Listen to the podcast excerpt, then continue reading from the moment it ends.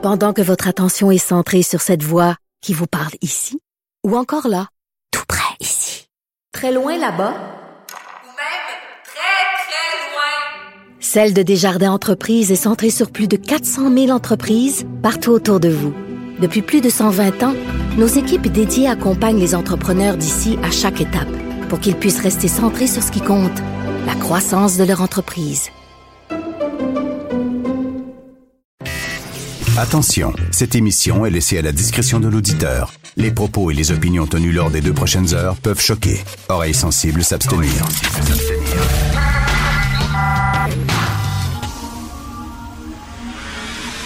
Martino.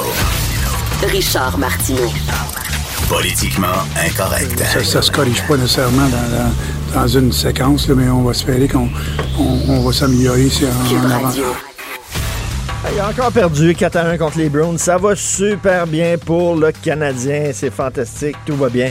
Merci d'écouter Cube Radio et Politiquement Incorrect. Je vous avoue ce matin que j'ai un peu le cœur dans l'eau. Je suis en deuil. J'ai eu un sacré choc hier.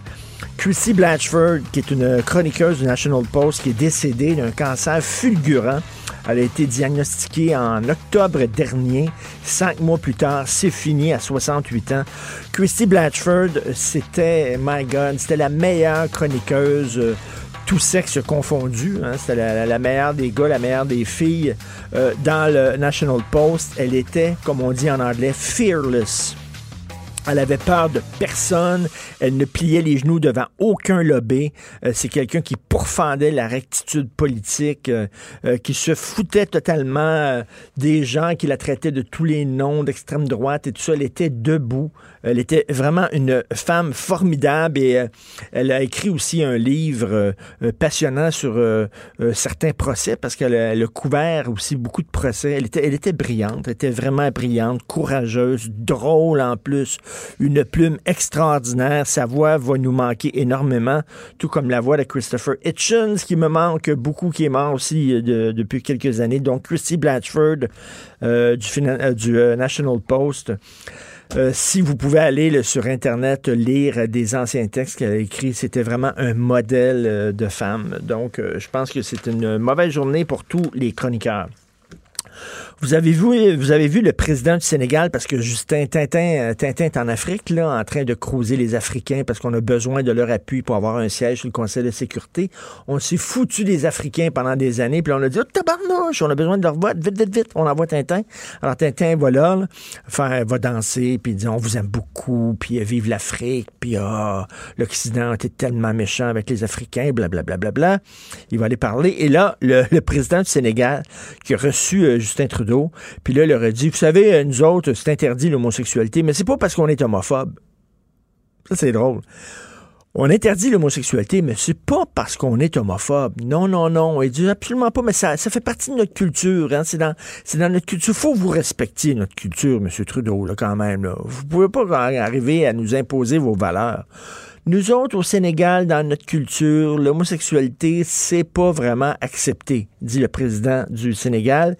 Et là, il y a un texte dans le journal de Montréal là-dessus, un texte de l'agence France Presse en page 4, et je vous lis la fin. La fin de ce texte-là qui est très intéressante. La loi sénégalaise punit d'une peine d'un à cinq ans d'emprisonnement les actes homosexuels. T'es gay au Sénégal, tu risques un à cinq ans d'emprisonnement. Le code pénal parle d'actes impudiques ou contre nature avec un individu de son sexe. Plus de la moitié des pays d'Afrique subsaharienne, 28 sur 49, disposent de législation interdisant ou réprimant l'homosexualité et c'est parfois passible de la peine de mort. Le Sénégal est un pays ultra majoritairement musulman, pratiquant un islam réputé pour sa tolérance religieuse, l'homosexualité y est largement tabou. Voilà. Alors, 28 pays sur 49 qui disposent de législation condamnant l'homosexualité. Est-ce que vous entendez la gauche gueuler contre ça? Est-ce que vous entendez la gauche dire Hey, c'est des pays musulmans, puis dans les pays musulmans, on réprime l'homosexualité, c'est épouvantable? Il parle pas de ça. Il en parle jamais. Et je pensais ce matin en lisant ça. Vous savez, l'imam de Brossard qui était dans la mosquée, là, puis qui disait qu'il faut lapider et tuer les femmes qui, euh, euh, sont adultères et que l'homosexualité est dégueulasse et immorale. On, le, le, le, chef de police de Longueuil avait fait rencontrer, avait fait une rencontre entre cet imam-là puis les policiers. Puis il y a certaines personnes, dont moi, on a dénoncé ça. Résultat, on s'est fait tomber dessus par la gauche parce que le problème, c'est pas l'imam. Non, non, non. Le problème, c'est nous autres qui dénonçaient l'imam. C'est nous autres qui on été intolérants. Bref, cet imam-là, là, au moment où on se parle, il continue à prêcher dans sa mosquée. Il dit, il est là, là. Et tous les jours, c'est ça qu'il prêche, lui-là, là. Imaginez s'il y avait un curé dans une église catholique au Québec, n'importe où, même au plus profond du profond du Québec, qui tous les dimanches, en chair, disait que l'homosexualité, ça pas... Les Guillaume Lepage de ce monde, les Patrick Lagacé de ce monde, tous ces gens-là capoteraient et au plafond. Mais cet imam-là, il continue, là. Il y a des centaines de personnes qui vont dans la mosquée, puis c'est le genre de discours qui tient. Faut tuer les femmes adultères. Puis nous autres, on accepte ça. Ah, ben, c'est la religion. Ah, ben, ben, il est d'origine ethnique, on peut rien faire, ça va passer pour raciste. Fait qu'on accepte qu'un gars, dans son temple, dans sa, dans sa mosquée, dise ça. Faut tuer les femmes adultères. Puis complètement contre à l'encontre non seulement de nos valeurs, mais à l'encontre de nos lois. Mais. Incroyable quand même. Puis quand tu dénonces ça, c'est toi qui te fais tomber dessus. Intolérant. Alors, 28 pays en Afrique sur 49 qui disent que l'homosexualité, c'est immoral. Parce que ces pays-là sont tous musulmans. Et, mais il ne faut pas faire de lien. Non, non, non faut pas faire de lien entre la religion musulmane puis l'homophobie. Il y a rien qu'une religion qui est homophobe, c'est la religion catholique. Il y a rien qu'une religion qui est misogyne, c'est la religion catholique. Elle, on dit, elle, on peut, il faut la critiquer. Oh boy, hein? Quand il y a un prêtre qui dit, mettons, il est contre l'avortement, ah, tabouin que la gauche est là, en disant c'était écœurant, puis tout ça, puis l'Occident, ça n'a pas de bon sens.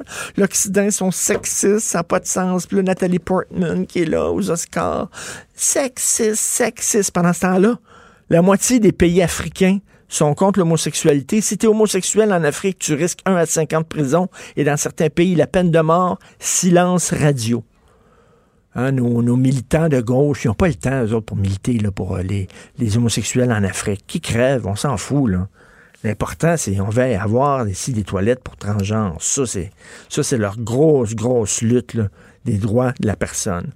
Fait que c'est une joke. Ces gens-là là, qui nous font la leçon. Là vous fermez les yeux sur des vraies exactions, vous fermez les yeux sur des vrais crimes contre les droits de la personne, puis vous vous énervez pour des détails, des niaiseries, des stupidités, que la loi française est pas assez inclusive ou que ci ou que ça. Alors qu'il y a des choses qui se produisent, mais toujours pas pour faire la leçon au président du Sénégal, aux Africains, c'est du colonialisme, ça. Les Blancs, ils n'ont pas de leçon à donner à l'Afrique. Non, non, non, non, non. C'est très correct ce qui se passe au Sénégal. C'est leur culture, voyons donc. Vous écoutez politiquement incorrect.